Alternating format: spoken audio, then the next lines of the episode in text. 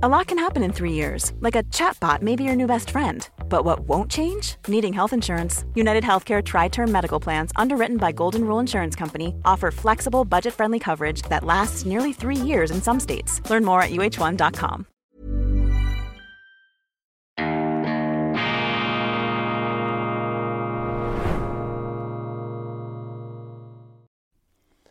Grüezi miteinander, ganz herzlich willkommen und einen wunderschönen guten Morgen, meine sehr verehrten Damen und Herren, liebe Freunde. Ich begrüße Sie hochmotiviert zur schweizerischen Ausgabe von Weltwoche Daily. Die andere Sicht, unabhängig, kritisch, gut gelaunt, am Freitag, dem 24. Februar 2023, dem Jahrestag des Eskalationsbeginns jenes seit langem, seit 2014 schwelenden, mottenden, vor sich hin brennenden Krieg, Bürgerkrieg, jetzt Stellvertreterkrieg oder gar ein Weltkrieg um die Ukraine. Finstere Ereignisse, doch bei uns gibt es immer Lichtblicke, meine Damen und Herren. Und heute bin ich erneut in ungewohnter Umgebung hier mit bienenwabenförmigem Hintergrund das äh, Fenster, das Sie da sehen, nicht das Fenster zum Hof, sondern das Fenster zu einem wunderschönen Platz. Es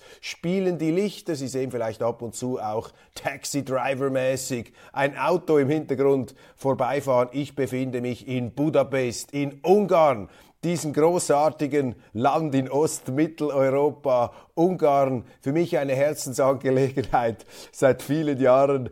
Die Ungarn wie die Schweizer, das sind Freiheitskämpfer, das ist ein schwer erziehbares Volk das äh, für seine Freiheit gekämpft hat, das auf seine Freiheit stolz ist und das bei aller Zugehörigkeit zur Europäischen Union, zur europäischen Kultur und natürlich auch zu den äh, militärischen Verteidigungsbündnissen des Westens. Ungarn ist auch NATO-Mitglied. Dieses Ungarn ist eben ein produktiv kritisches Mitglied der Europäischen Gemeinschaft mit einem Wilhelm Tell-artigen Regierungschef Viktor Orban, auf den unsere Medien, wenn sie könnten und wenn sie die Zeit hätten und wenn sie sich damit auch so intensiv beschäftigen würden, am liebsten 24 Stunden lang pro Tag sich die Schuhe abputzen würden, äh, herunterblicken, herunterspucken würden geradezu. Aber mir hat dieses Ungarn, mir hat dieser Viktor Orban immer imponiert, nicht weil ich Ungarn-Experte bin, ich bin nicht der Universalexperte für alles, aber ich spüre einfach als langer und langjähriger und erfahrener Journalist, wo Diskussionen nicht mehr offen geführt werden und die Thematik Ungarn ist natürlich auch so ein Beispiel, Orban, wo Sie merken, wie hier eben wieder die Inquisitorengesichter da, die Meinungsmacher in den engen Unterhosen, wie sie da ihre Tyrannei, ihre Meinungsdespotie aufzuziehen versuchen. Jetzt also bin ich in Ungarn. Ich habe das angekündigt, dass ich da wieder auf Reisen bin, ähm, aus den Bergen und direkt ins Flachland, könnte man sagen an diese wunderschöne, auch geschichtsträchtige Stätte auf Einladung des Matthias Corvinus Kollegiums. Das ist eine Universität, eine Art äh, studienbegleitende akademische Institution, sicherlich dem äh, konservativen Denken tendenziell gewidmet, äh, mit speziellem Anklang an den berühmten britischen Autor Roger Scruton, der leider vor kurzem verstorben ist, vor relativ kurzem. Roger Scruton, ja einer der Leuchtgestalten des britischen Konservativismus, des aufgeklärten Konservativismus. Ähm, Konservativismus und Aufklärung, das geht sowieso Hand in Hand reicht ja zurück bis in die Geschichte der französischen Revolution. Edmund Burke, eine faszinierende auch angelsächsische Traditionslinie, die hier in Ungarn hochgehalten wird. Natürlich wird auch das kritisiert, weil für die meisten Medien es schon einen Skandal bedeutet, wenn eine Universität nicht durch und durch links imprägniert und links durchdrängt ist doch großartig, dass wir hier in Ungarn Meinungsvielfalt haben. Ungarn wie die Schweiz, so etwas wie ein Stachel im Fleisch der Europäischen Union.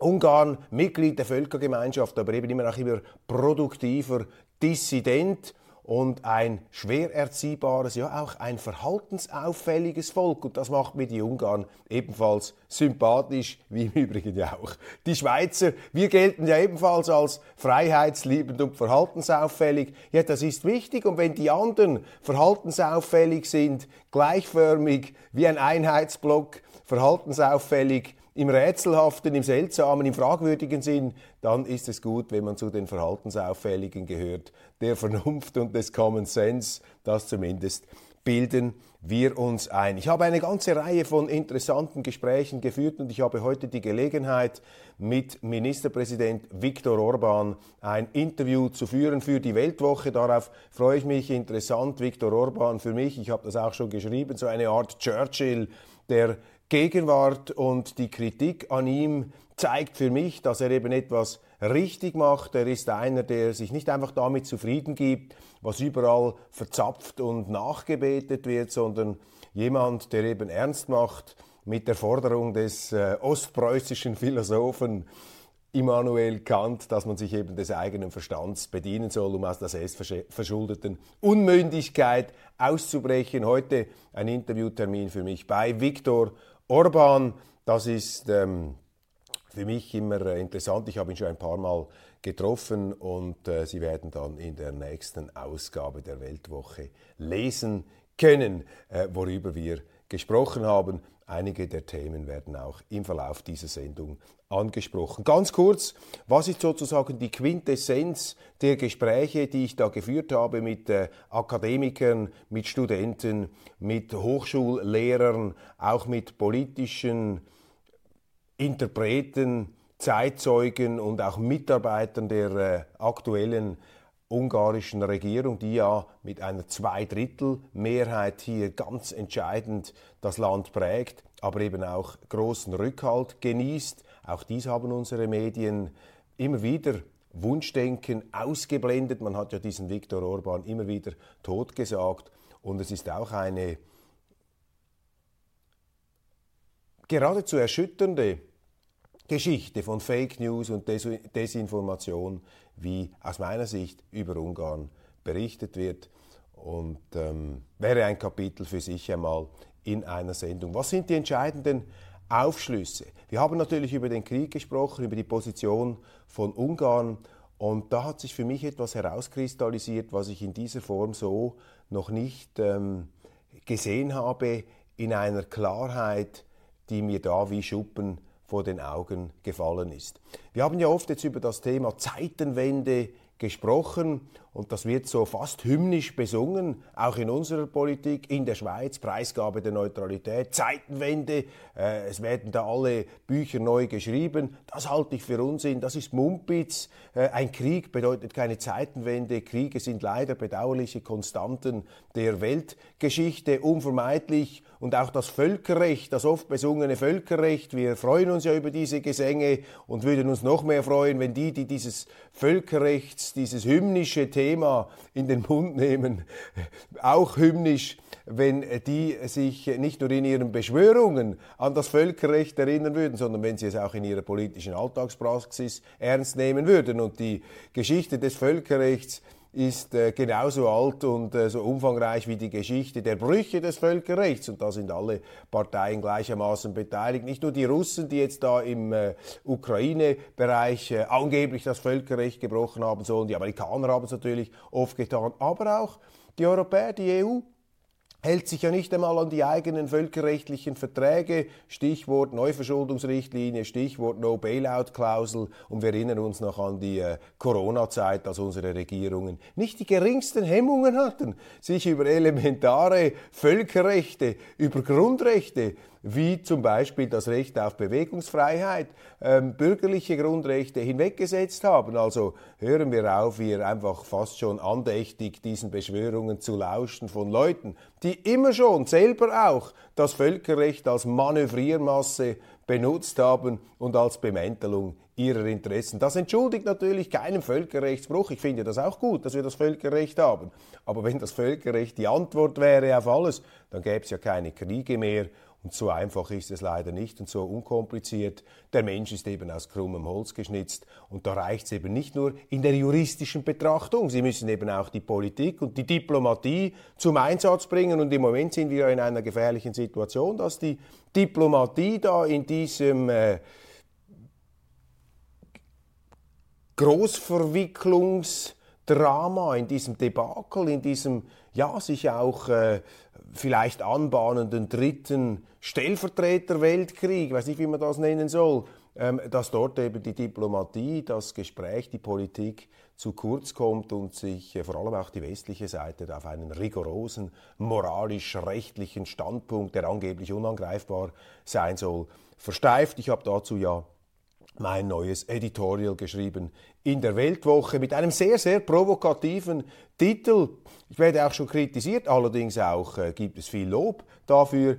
Ich habe den Titel gesetzt, Völkerrechtswidriger Angriffskrieg, Fragezeichen. Nur schon das Fragezeichen wird heute sozusagen als äh, Generalangriff auf den Common Sense, auf das, was angeblich die absolute Wahrheit bedeuten soll, interpretiert. Natürlich muss man die angeblichen, die scheinbaren Gewissheiten des Mainstreams immer wieder in Frage stellen. Nun also doch noch, ich taste mich hier ans erste Thema heran. Was sind die wesentlichen Erkenntnisse aus diesen Gesprächen in Ungarn? Dieser ganze Krieg in der Ukraine, die allgemeine Zeitstimmung, eben die sogenannte Zeitenwende-Stimmung, die ist tatsächlich in einem Bereich vorhanden, den man allerdings jetzt auch in unseren Medien so nicht beschrieben sieht. Ich habe mir jetzt auch etwas die Rückblicke angeschaut äh, auf ein Jahr Kriegseskalation in der Ukraine. Der Krieg in der Ukraine hat ja begonnen 2014, das muss man immer wieder äh, betonen. Damals äh, nach dem verfassungswidrigen Staatsstreich im Maidan massiv mitorchestriert vom Westen, massiv mitorchestriert von neokonservativen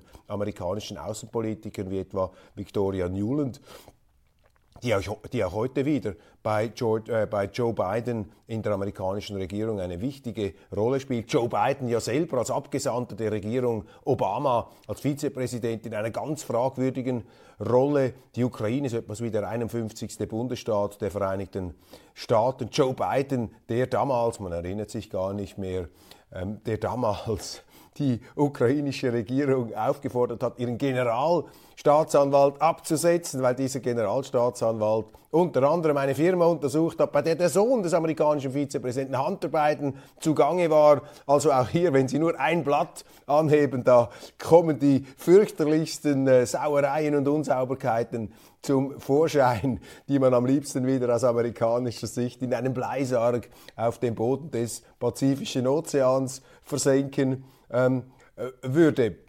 Und diese Kriegseskalation, dieses Jubiläum ähm, hat zu vielerlei Betrachtungen geführt, aber eben ein Thema ist da bis jetzt äh, unter dem Deckel geblieben, denn das, was wir jetzt sehen, ist sozusagen das, äh, das, der Versuch, so muss ich es formulieren, was wir jetzt beobachten, ist der Versuch maßgeblicher politischer Kreise, die Globalisierung, den Freihandel, die friedliche Koexistenz, die internationale Zusammenarbeit abzublasen. Diese Kreise sind im Begriff, es sind mächtige Kreise, unsere Medien machen da leider mit, viele unserer Politiker machen damit, diese Kreise sind damit beschäftigt, neue Berliner Mauern, neue eiserne Vorhänge hochzuziehen in Kiew gegenüber den bösen Russen und natürlich auch gegenüber Peking diese Prediger der, Entf der Entkoppelung, dieser, ähm, diese Prediger, diese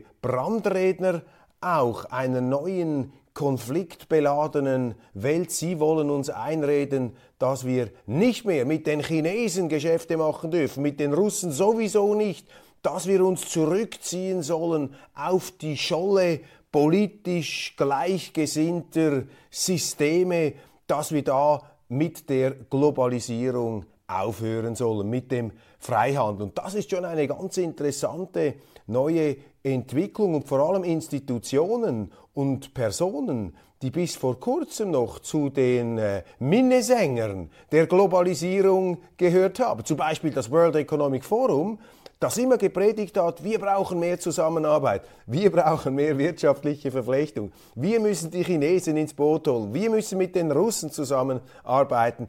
die haben nun komplett, komplett die Fahne gewechselt. Die gehen in die Gegenrichtung und sie versuchen das neue Schollendenken uns einzupflanzen, uns einzuprügeln. Es gibt auch Organisationen, zum Beispiel die Open Society von George Soros. Ich habe mit George Soros ein Interview gemacht. Er hat mir erzählt, ähm, Karl Raimund Popper, das große Idol von ihm, die offene Gesellschaft, aber auch diese Soros-Organisationen gehören nun zu diesen neuen Stammespredigern, die eben die offene Gesellschaft schließen wollen, verbarrikadieren wollen, abschotten wollen gegen andere Teile der Welt, die angeblich auf einem autokratischen, auf einem fürchterlichen, diktatorischen, despotischen Trip ähm, seien.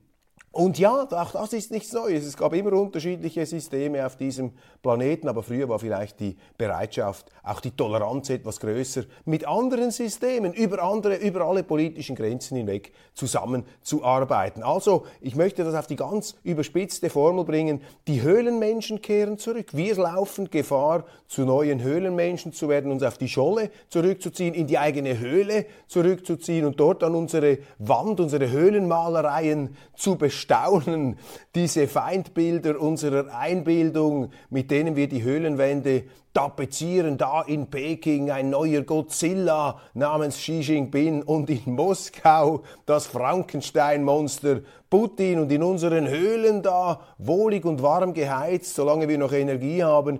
In diesen Höhlen geben wir uns der tröstlichen Philosophie und der tröstlichen Illusion unserer eigenen moralischen Überlegenheit hin, gar nicht merkend, dass wir damit die Grundlagen der Zivilisation in Frage stellen und die Marktwirtschaft, die Zusammenarbeit ist die Grundlage der Zivilisation. Kurzum, wir befinden uns in einer Art Weltkrieg gegen die Globalisierung, in einer Art Weltkrieg gegen die Zusammenarbeit, gegen die friedliche Koexistenz. Das ist es, was diese Kreise aus diesem Krieg zu machen versuchen. Sie versuchen uns einen Weltkrieg einzureden. Heute auch die Neue Zürcher Zeitung mit diesem Schlagwort Willkommen im dritten Weltkrieg. Der dritte Weltkrieg, ja, diese Ready to pop the question? The jewelers at BlueNile.com have got sparkle down to a science with beautiful lab-grown diamonds worthy of your most brilliant moments. Their lab-grown diamonds are independently graded and guaranteed identical to natural diamonds, and they're ready to ship to your door. Go to BlueNile.com and use promo code LISTEN to get $50 off your purchase of $500 or more. That's code LISTEN at BlueNile.com for $50 off. BlueNile.com code LISTEN. Life is full of awesome what ifs, and some not so much, like unexpected medical costs. That's why United Healthcare provides Health Protector Guard fixed indemnity insurance plans to supplement your primary plan and help manage out of pocket costs. Learn more at uh1.com. Perspektive liegt auf dem Tisch und ich sehe die ganz große Gefahr, dass die Menschen, vor allem im Westen, übermütig geworden, wir genügen uns selber, wir müssen mit den anderen nicht zusammenarbeiten, dass wir damit die Zukunft auch unserer Kinder, unserer Volkswirtschaften massiv, massiv bedrohen, massiv gefährden. Das wird nicht ohne Konsequenz ähm, bleiben dieser Weltkrieg gegen die Zusammenarbeit. Und deshalb rufe ich hier ins Internet hinaus zu Ihnen.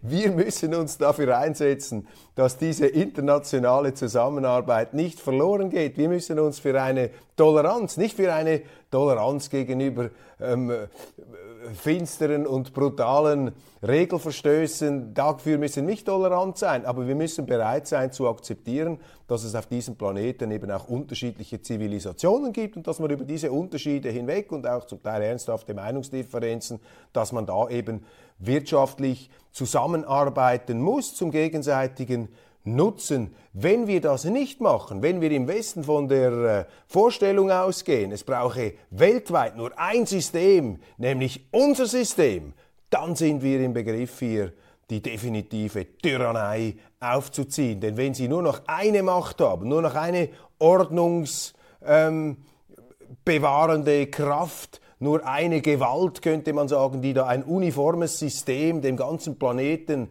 aufzuzwingen versucht, dann haben sie keinen Wettbewerb, dann haben sie keine Vielfalt, dann haben sie auch keine Freiheit mehr. Also die, diese, ähm, diese neuen Stammesprediger, die irren in einem ganz wesentlichen Punkt. Freiheit erfordert Vielfalt, Freiheit erfordert Wettbewerb. Und wenn sie hier ihre eigene Monokultur aufziehen wollen, und das ist ja der tiefere Sinn jetzt dieser äh, neuen Abschottungspolitik, dann ist äh, die Folge davon unzweifelhaft das Gegenteil von dem, was man eigentlich anstrebt. Die möchten ja auch Freiheit, sie möchten ja auch eine sichere Welt, aber eine Welt mit nur einem System ist eine Tyrannei. Ein Weltstaat ist das Gegenteil von Freiheit. Also setzen wir uns dafür ein, dass die Marktwirtschaft, dass die Zusammenarbeit, dass die offene Gesellschaft nicht verloren geht. Ich engagiere mich für die Open Society, für die offene Gesellschaft und gegen diese neuen Höhlenbewohner. Adam Smith gegen die neuen Höhlenbewohner. Adam Smith, der große schottische Philosoph, Philosoph der äh, internationalen Arbeitsteilung, der Weltwirtschaft, des Freihandels. Daran müssen wir uns erinnern und diesen Predigern da, der Ursehnsucht des Höhlenbewohners, nach der Herde, nach der Urhorde dort wieder aufzugehen, sich auf seine eigene Scholle zurückzuziehen, diesen Instinktregungen aus den äh, reptilienhaften Zonen unseres Stammhirns, diesen Neigungen müssen wir entgegenstehen. Und das ist mir da in Ungarn in den Gesprächen klar geworden, dass dies eine der ganz bedeutenden Konfliktlinien ist, mit denen wir es jetzt zu tun haben und äh, wogegen wir uns zu engagieren haben. Und auch da sitzen die Schweizer und die Ungarn im gleichen Boot. Wir sind kleine Länder. Wir sind zur Weltoffenheit verdammt. Wir können uns gar nicht leisten, hier uns zurückzuziehen und die Globalisierung abzublasen, den Freihandel. Unsere Firmen müssen diese Geschäfte machen. Wir sind zu klein, um hier stehen zu bleiben. Und die, die das moralisch ähm, schlecht reden, die das anrüchig machen wollen, die liegen falsch, die sind wohlstandsverwahrlost. Die Schweiz musste immer schon aus ihren eigenen Gletscherspalten und Höhlen und, äh, und Alpentälern hinaus in die Welt aufbrechen, weil wir für uns genommen zu klein und zu arm sind. Das ist ganz wichtig. Wenn man die Globalisierung ablässt, wie das diese neuen Stammesideologen nun zu tun beabsichtigen, geradezu versessen darauf, dies zu tun, überall quasi Regimewechsel durch äh, passive oder aktive Wirtschaftsboykotte auszulösen, dann wird die Folge natürlich auch ein gigantischer Wohlstandsverlust für jene ärmsten Regionen der Welt sein, für die dritte Welt. Und das, was wir heute da lesen, was wir hören können, das ist äh, ja sozusagen die Weltphilosophie der Saturierten, der Arrivierten und der Wohlstandsverwahrlosten, die es sich äh, leisten zu können glauben, da aus ihren geheizten, ähm, geschlossenen Abteilungen sich quasi aus der Welt in ihre moralische Hochamts, ihre Hochsitzstellung zurückzuziehen. Das ist definitiv der falsche Weg. Sie sehen also, ähm, mich äh, motivieren diese Begegnungen hier in Ungarn. Das ist nicht das letzte Mal, dass ich in Budapest gewesen bin. Ich teile da die Auffassung des Weltwoche-Autors Kurt Zimmermann, der ja schon in vielen Artikeln, der auch in Budapest lebt, der äh, schon in vielen Artikeln hier die Faszinationskraft, äh, das Beeindruckende an diesem Land immer wieder ähm, neu beschrieben hat. Blicken wir noch in die Nachrichten. Ich möchte Ihre Aufmerksamkeit heute Morgen nicht zu lange beanspruchen, aber das war mir wichtig. Wir müssen kämpfen gegen diese neuen Stammesprediger äh, des Rückzugs auf die Scholle, gegen die neuen Höhlenbewohner. Nein, wir müssen daran festhalten, dass der Mensch zusammenarbeitet. Friedliche Koexistenz. Wir brauchen mehr Systemtoleranz, mehr Differenztoleranz. Wir müssen wieder lernen, es auszuhalten, dass es andere Zivilisationen, andere Länder, andere Sitten gibt. Und das muss nicht der Grund sein, alle Brücken abzubrennen, sogar die Künstler, die Sportler und alle in Sippenhaft zu nehmen und dabei auch eigene Werte wie den Rechtsstaat oder das Eigentum zum Fenster hinaus zu werfen. Die Schlagzeilen, der neue Weltkrieg, die neue Zürcher Zeitung mit einem programmatischen Leitartikel des Chefredaktors Erik Guyer. Das Wort Schweiz kommt dort eins, zweimal vor, ich glaube nur einmal. Zählen Sie es noch einmal. Das Wort Schweiz kommt eigentlich nicht mehr vor bei der neuen Zürcher Zeitung. Auch die Neutralität, kein Thema hier für den NZZ-Chefredaktor. Er schreibt, wir müssen größer denken und er geht hier gleich ähm, voran, ob mit gutem oder mit schlechtem Beispiel, das überlasse ich Ihrem Urteil. Die NZZ für mich jetzt ganz typisch auch eine jener Institutionen, die immer für den Freihandel eingestanden ist, immer für die Kooperation, für die friedliche Koexistenz, für die wirtschaftliche Prosperität. Und die haben sich jetzt eben anstecken lassen von diesen neuen Höhlenbewohnern, von diesen äh, Stammesschamanen. Ähm, die auf die Scholle zurück wollen. Die NZZ nun auch so etwas wie ein ähm, Verlautbarungsorgan dieser Philosophie des Rückzugs, dieser Philosophie einer ähm, ja, Aufteilung der Welt, neuer ähm, Gräben, neuer Schützengräben, neuer Berliner Mauern, neuer eiserner Vorhänge. Man plädiert äh, hier dafür, dass äh, Europa sich aufrüsten muss. Ja, da bin ich auch dieser Meinung. Man muss auch eine gewisse Stärke wieder zurückgewinnen. Aber ich bin dezidiert anderer Auffassung jetzt als der Chef der NZZ, was sozusagen die Vorstellung angeht, wie wir diesen Planeten zu organisieren haben, soweit wir das überhaupt können. Ist auch immer ein bisschen Anmaßung dahinter, dass man sich da einbildet, wie der Sandkastenstratege da. Wir können hier die ganze Welt nach unseren Vorstellungen ähm, formen. Ich glaube, der Westen ist viel schwächer, als er selber meint.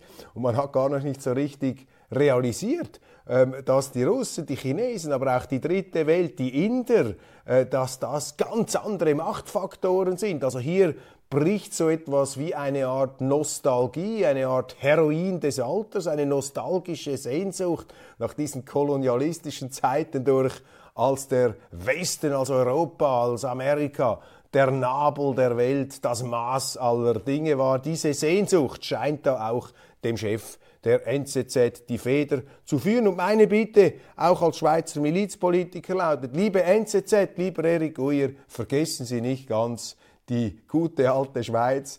Wir Journalisten hier in der Schweiz haben ja auch die Aufgabe, uns mit unserem Land auseinanderzusetzen. Dann ein ganz großer Aufreger ist da die Schweizer Botschafterin in Teheran. Sie hat da in einem schwarzen Aufzug, Chador, glaube ich, ist da der Fachbegriff, also Kopftuch, schwarz, hat sie sich da fotografieren lassen im Gespräch mit einem Exponenten des Teheraner Regimes. Und diese Kleiderwahl wird ihr nun um die Ohren geschlagen, das sei ganz schlimm, das sei eine Stellungnahme zugunsten dieses Verbrecherregimes im Iran mit der mehr oder weniger explizit formulierten Aufforderung, diese unmögliche Diplomatin, warten Sie mal, wie heißt sie, die Schweizer Botschafterin Oli, Nadine Olivieri Lozano, Nadine Olivieri Lozano mit einem schiitischen Geistlichen hier abgebildet. Man möge die sofort wieder abberufen und ähm, zurück, äh, zurückbeordern. Das sei eine fürchterliche, das sei eine fürchterliche Stellungnahme. Ich kann diese Aufregung bis zu einem gewissen Grad nachvollziehen bei Kopftüchern und Kleiderordnungen, drehen die Journalisten und drehen die Politiker zum Teil etwas durch in der Schweiz. Aber ich möchte einfach in Erinnerung rufen, dass eine Schweizer Botschafterin im Iran sich selbstverständlich an die dortige Gesellschaftsordnung zu halten hat. Und wenn die Kleiderordnungen einen Teil dieser Gesellschaftsordnung ausmachen, ja, dann können Sie nicht von einer Diplomatin erwarten, dass sie da als wandelndes Protestmanifest, als wandelnde Widerstandskämpferin, die schon mit ihren äh, Kleidervarianten ähm, hier äh, auf die Barrikaden steigt gegen die Mullahs, die quasi im Bikini ähm, sich da mit diesen bärtigen ähm, wie sagt man dem, Turban tragen. Turbane sind das nicht, verzeihen Sie falscher Ausdruck, aber äh, dass sie sich dem so entgegenstellt, das sind doch völlig weltfremde Vorstellungen und zeigen, dass da an die schweizerische Diplomatie auch Gesinnungsforderungen herangetragen werden, Aktivismusforderungen geradezu, die im krassen Widerspruch stehen zu dem, was die Schweizer Diplomatie, was die Schweizer Politik sein soll. Wir können uns schon anpassen äußerlich, wenn es nur die Kleider sind, wenn sie jetzt auch noch die Philosophie ähm, der iranischen Regierung sozusagen in die Schweiz reexportieren würde, äh, dann könnte man tatsächlich ein Fragezeichen anmelden. Ich muss allerdings immer auch ein bisschen schmunzeln, dass beispielsweise der Tagesanzeiger hier ganz massiv trommelt gegen die, gegen die Diplomatin. Ein Tagesanzeiger, der sonst überhaupt keine Probleme damit ähm, bekundet, dass sehr viele Muslime, die offenbar so schlimm sind, dass man nicht mal ihre Kleiderordnung akzeptieren darf im Iran, dass er keine Probleme damit hatte und hat, wenn hier äh, Tausende von Muslimen in die Schweiz kommen, um ihre Kleiderordnungen hier vielleicht durchzusetzen. Da kennt dann die Toleranz gar keine Grenzen mehr. Dafür ist die Intoleranz umso größer, wenn man auf Exponenten der Schweizer Diplomatie schießen kann. Sie sehen also, das geht hinten und vorne nicht zusammen. Und der Tagesanzeiger ist ja nun nicht auch, ist nun nicht gerade dafür bekannt, dass er gegenüber den Forderungen zum Beispiel Brüssels, den zusehends auch frech geäußerten Forderungen Brüssels gegenüber der Schweiz, da besonders ähm, rückgratstark entgegentreten würde. Ganz im Gegenteil. Und da sind wir gleich beim nächsten Thema. EU, Schweiz, ein äh, Evergreen und ewig grüßt das Murmeltier. Der Schweizer Bundesrat hat hier ja den Grundlagenfehler gemacht, dass er akzeptiert hat, dass die EU als Gesetzgeberin in der Schweiz auftritt, hier über bestimmte Verträge ihr Recht am Stimmbürger vorbei verwirklichen kann unter europäischen Richtern, also als Schlichtungsinstanz, der Europäische Gerichtshof, ein Gerichtshof, dessen Auftrag darin besteht, die Europäische Union institutionell zusammenzuführen, also eher eine politische Unifizierungsbehörde als ein unabhängiges Gericht. Und die EU hat dann auch die Möglichkeit, Sanktionen auszusprechen, wenn die Schweizer dann hinterher noch in einer Volksabstimmung, die man mit vorgehaltener Pistole an der Brust dann doch noch durchführen kann, so quasi, ihr seid schon noch frei, Schweizer, abzustimmen. Aber wehe, ihr stimmt falsch ab. Also man begibt sich hier in eine erpresserische ko koloniale Selbstunterwerfung ähm, unter die Fuchtel, unter das Regime Brüssels. Und da hat der Bundesrat leider nicht die Kraft gehabt, Nein zu sagen, das hätte er tun sollen. Und jetzt kommen sie aus dieser Kurve nicht so richtig mehr heraus. Und die NZZ äh, wartet heute mit einem großen Artikel auf, in dem sie noch einmal beschreibt, wie unglaublich hart die EU da bei diesen Forderungen nach der äh, Oberhoheit des Europäischen Gerichtshofs bleibe, dass sie da an ihrer Rechtsetzungskompetenz in der Schweiz festhalte. Und ich finde es einfach himmeltraurig, finde es beelendend, dass eine Zeitung, eine freisinnige Zeitung wie die NZZ nicht die Kraft hat, hier auch etwas an die Unabhängigkeits- ähm, Geister der Schweiz zu appellieren. Ausgerechnet die NZZ, die ja über lange, lange Jahre in ihrer Geschichte, vielleicht sogar Jahrhunderte, diese Unabhängigkeit verteidigt hat. Eigentlich noch bis vor relativ kurzem in den 70er und 80er Jahren. Dann hat es dann gekippt, als man im Zuge der EU-Diskussion sich da den Linken an den Hals geworfen hat.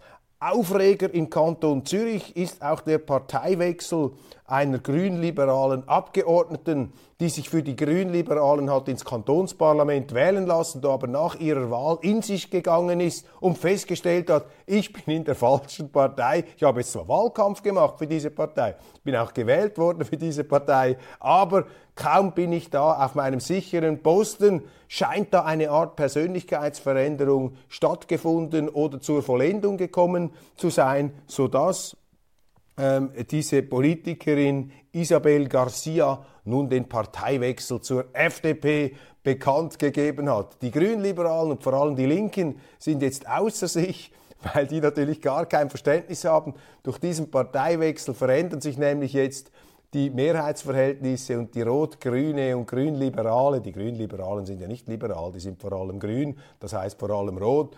Und äh, da ist nun eine Kipp- ein Kippmoment erreicht, dass eben diese sogenannte Klimaallianz, ich nenne sie auch die ökosozialistische ähm, Nationale, die ökosozialistische ähm, Allianz, äh, die hat nun im Kantonsparlament äh, Zürich offenbar die Mehrheit verloren.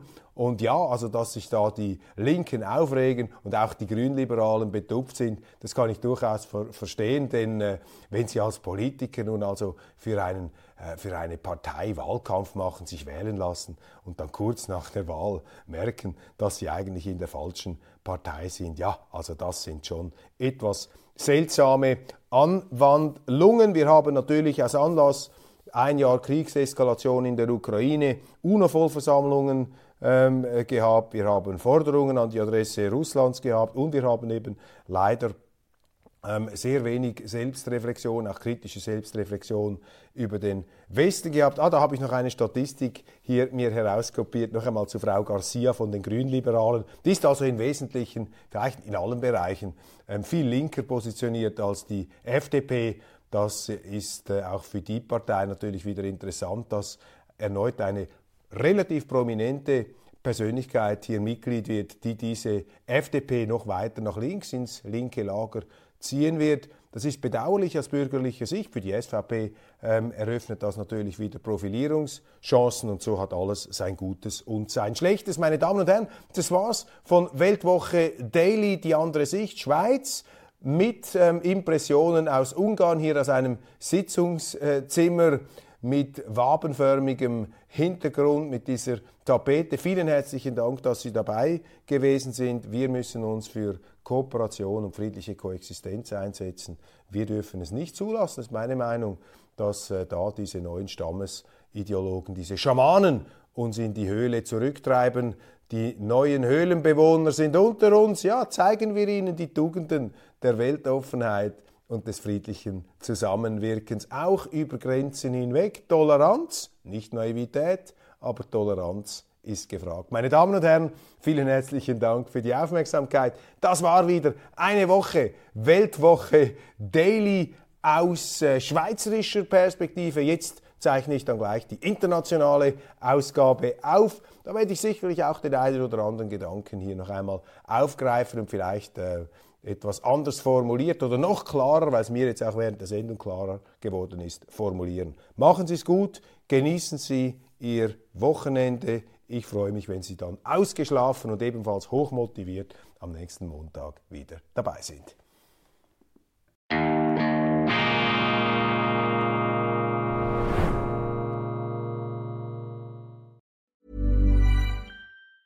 Hey, it's Danny Pellegrino from Everything Iconic. Ready to upgrade your style game without blowing your budget? Check out Quince. They've got all the good stuff shirts and polos, activewear, and fine leather goods, all at 50 to 80% less than other high end brands. And the best part? They're all about safe, ethical, and responsible manufacturing. Get that luxury vibe without the luxury price tag. Hit up quince.com slash upgrade for free shipping and 365 day returns on your next order. That's quince.com slash upgrade.